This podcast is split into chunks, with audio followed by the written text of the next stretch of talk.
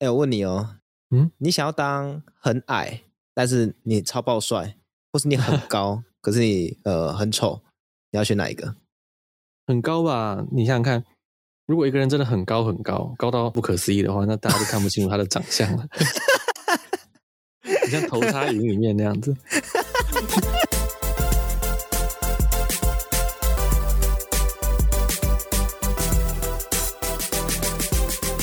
Hello，大家好，这里是一个杂谈生态的 Podcast 频道。我们希望透过轻松闲聊的方式，让更多人知道台湾跟世界上的生态议题与时事。我是世祥，我是口勇。今天呢，我们想来跟大家分享一则比较令人感到痛心的新闻啊。这则新闻同时也带出了台湾现行法规下对于收容动物的动物福利隐忧。台中市消防局于二月十七日的晚间九点五十四分获报呢，在台中龙井区的一处民宅发生火警。虽然呢，后续终于将火势扑灭，但屋内有近四十只猫，总共呢只被救出八只，其余呢皆已没了生命迹象，而详细的数量呢仍待厘清。原来呢，该栋民宅的四主呢是两位爱爸跟爱妈，近年来呢搬到此处呢收容流流浪猫。把这边作为中途之家。虽然两人呢是出于爱心自行执行浪猫的中途，但自行将中途之家设在住宅里，没有消防器材等专业设施，是否有法规问题？对于这点呢，台中市动保处表示说，中途之家是民众发挥爱心的私下行为，而且呢，收容有需要的动物，并不是特定法定的事业。法规上呢，并没有要求。呃，你收容不管是犬猫或任何动物，需要向动保处申请登记报备。所以呢，该饲主目前并无违规。而如果是动物医院附设的中途之家或是公立收容所，则均有列出清单在动保处的官网上。这些机构则需要受到动保处的规范，需要依规定配合收容大小，并且呢备有专业器具与消防器材等。其实啊，我看到这则新闻的时候啊，同时也看到。台湾对于民众中途或收容动物的行为呢，并没有一个很好的规范哦。嗯，最终呢，其实导致台湾很多的猫跟狗在这些私人机构里面临着许多动物福利的问题。那其中像这次呃或火灾，或是呢发生其他灾害的时候，饲主呢会因为没有预先防范，或者是预先购买这些相关的专业器材，而导致这些犬猫跟着发生意外，或者是呢过度密集的饲养，我们也看过。那这些过度密集的饲养，或者私下有意或无意间造成的不当对待，平时呢都不会持续的受到相关单位的规范与监督。对，那其实每次我觉得我们节目也聊蛮多次流浪猫狗的新闻的啦。这次之所以在聊呢，就是因为我我嗯，虽然这种猫狗新闻看很多遍了，可是每次我都会再去这个留言区。看一下风向，就有点好奇，大家会嗯，不管是呃站在我们这边，或在呃其他的角度，会大家会怎么讲风向到底怎么样？很好奇，就强迫自己要面对社会的真相这样子。那一开始事件刚发生的时候，那时候新闻还是写说，哎，可能有处罚的疑虑这样子。那时候就看到一个蛮主流的留言是在骂政府的，他们的意思大概是说。这些中途之家某种程度也是在帮忙处理流浪猫狗的问题。如果没有这些中途之家的话，野外的流浪猫狗可能会增加很多。然后政府呢，你不感谢他们就算了，还罚必罚，大概这种感觉。这确实蛮主流的，这就是大家应该也都预想到会有这样的留言啦。嗯，那我看到这个留言的时候，就突然有感而发，所以这边就播了一集跟大家聊。我我觉得一开始看到这样子的风向，可能会有点，真的真的有点思考被，嗯，被带过去。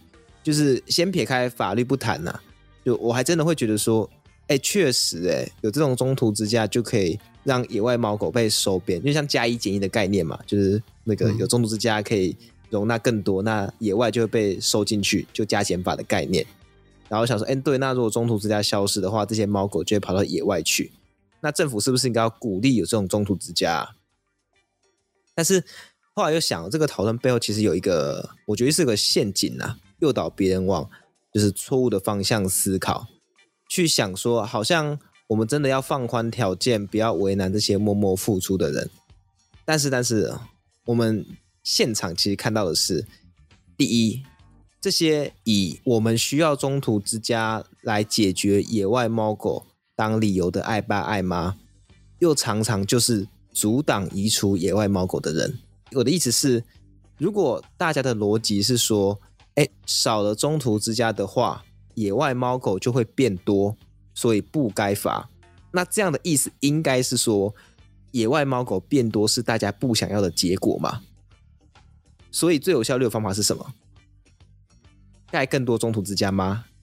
应该是有效率的移除猫狗吧，这才是解决根源的问题啊。嗯、那我想强调一下，就是我并不是说这两位就是这样子的人啊，但问题是会说中途之家能减少野外猫狗的人，一定是我们在玩游戏时会说的云玩家，就是讲说，哎，类似说你不懂这个游戏，但是又好像装自己懂，就讲了一个错的这种。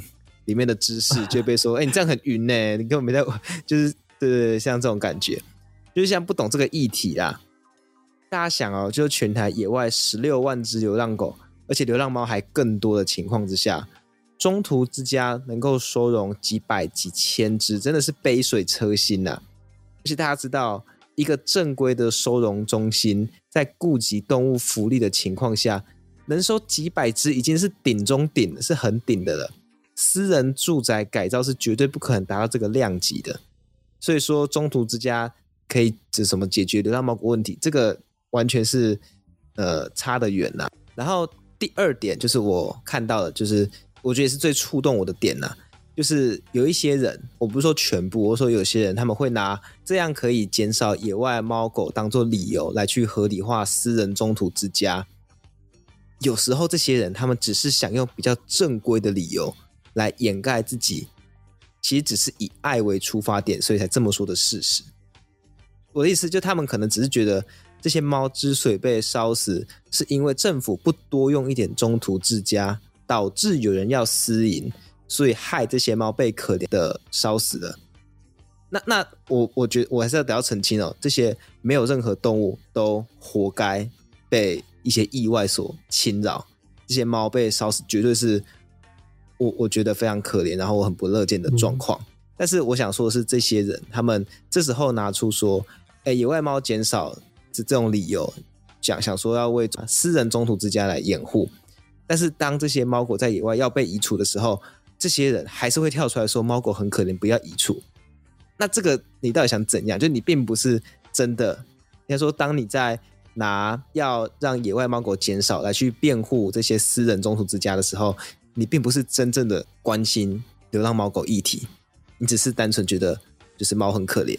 那我觉得这样子虽然跟我意见不同，但也没什么不好。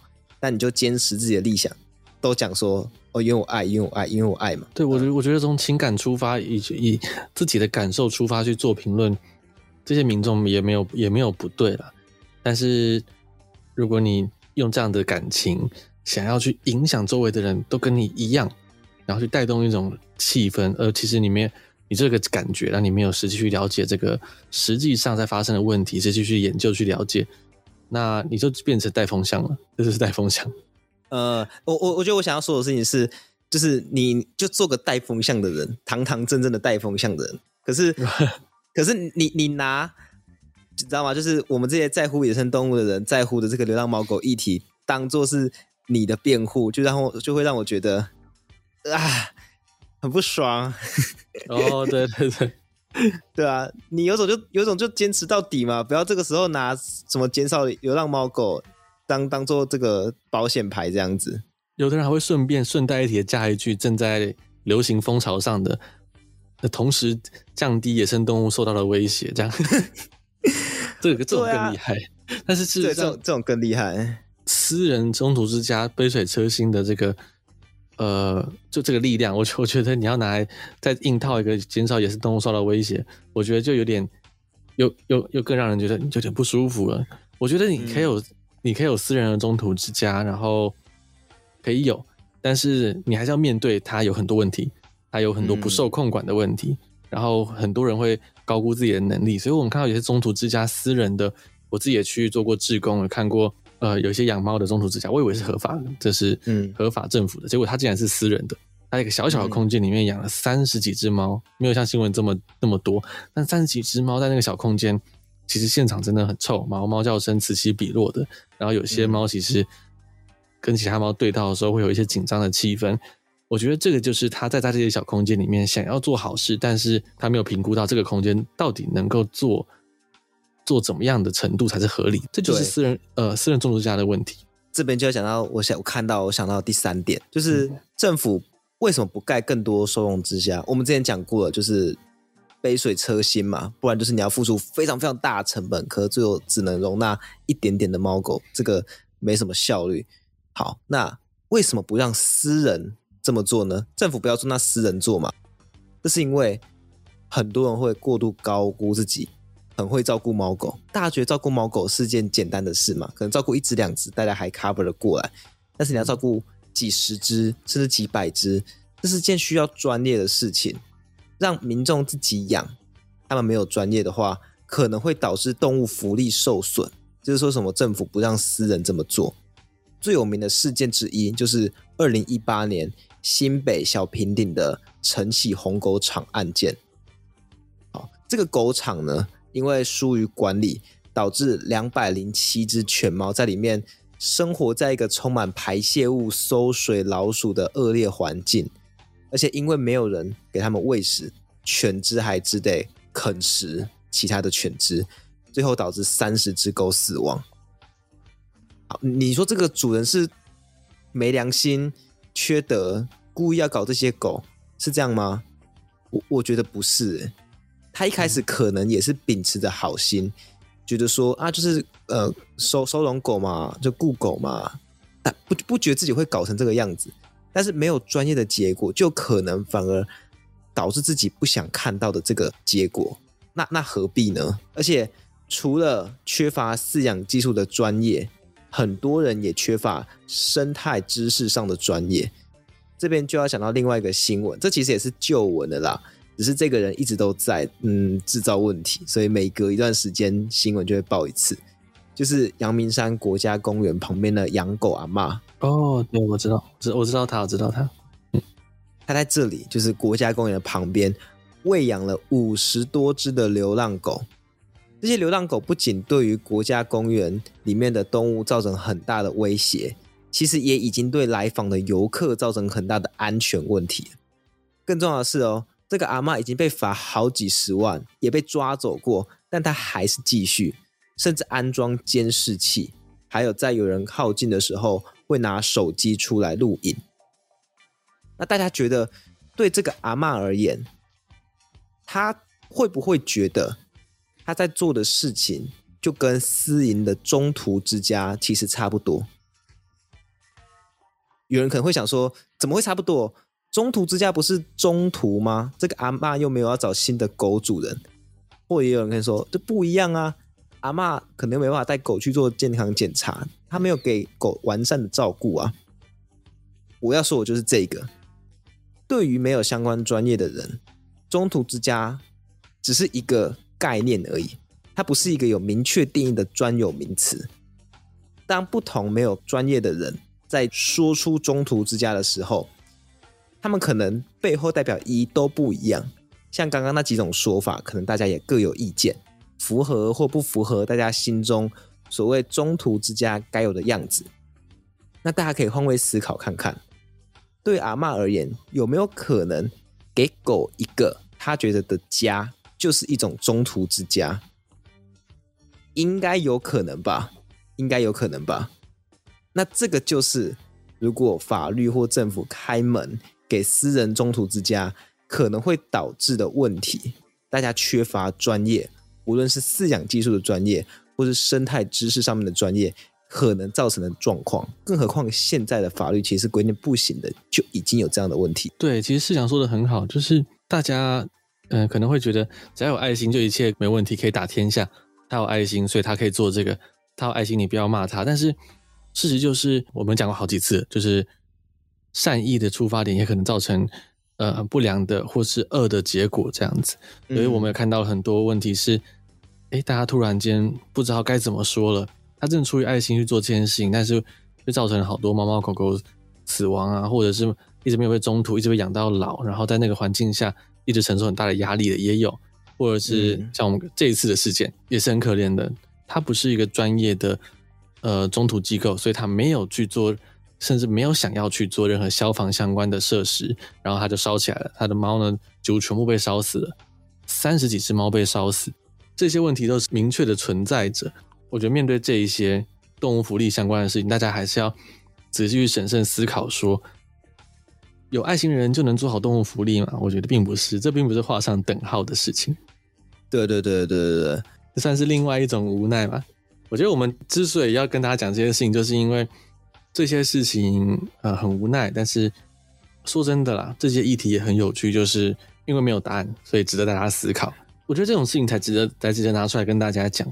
那种就有明确答案的问题，像是呃盗猎对不对，或者是呃一加一等于几这种问题，嗯，我们也能，我我我跟世强也蛮能讲的，我们高博也可以讲个十几二十分钟，但是这种这种这种问题的讨论反而比较没有必要。我觉得我们去讲这些案件跟讲这些新闻的时候，更想让大家去去看一些不是非黑即白，它是有点灰色的一些问题。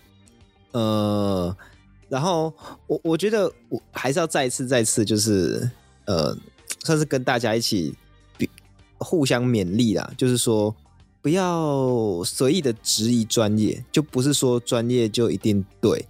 可是当当我们尝试去反驳，或是我们凭自己的直觉而去就觉得说，哎，这样他他那样做是错的的时候，至少要稍微想一下说，哎，他。其实有这个专业，那那我，我没有这个，我觉得不止生生态，像哦，God，我有点怕讲这个会会有点争议，对不对？就是台湾其实这阵子这几年都很常会有喜剧、站立喜剧的延上事件嘛。嗯，哦，好，那我先说我不是喜剧专家，对，那。就是这个言上，就等于是有有人认为说，哎，可能谁讲了一些不太得体的话等等的。然后之前我有听到一个说法，我我认为是值得我去反思的，因为有些有些时候我听到一些喜剧演员讲的话，我会觉得说，God 的这个好像有点不太尊重什么的。但但就有人说，这些有些批评的人，他们会讲说，啊，这个什么喜剧文化是怎样啦，喜剧应该怎么样，应该怎么样。可这些人是喜剧专长的人吗？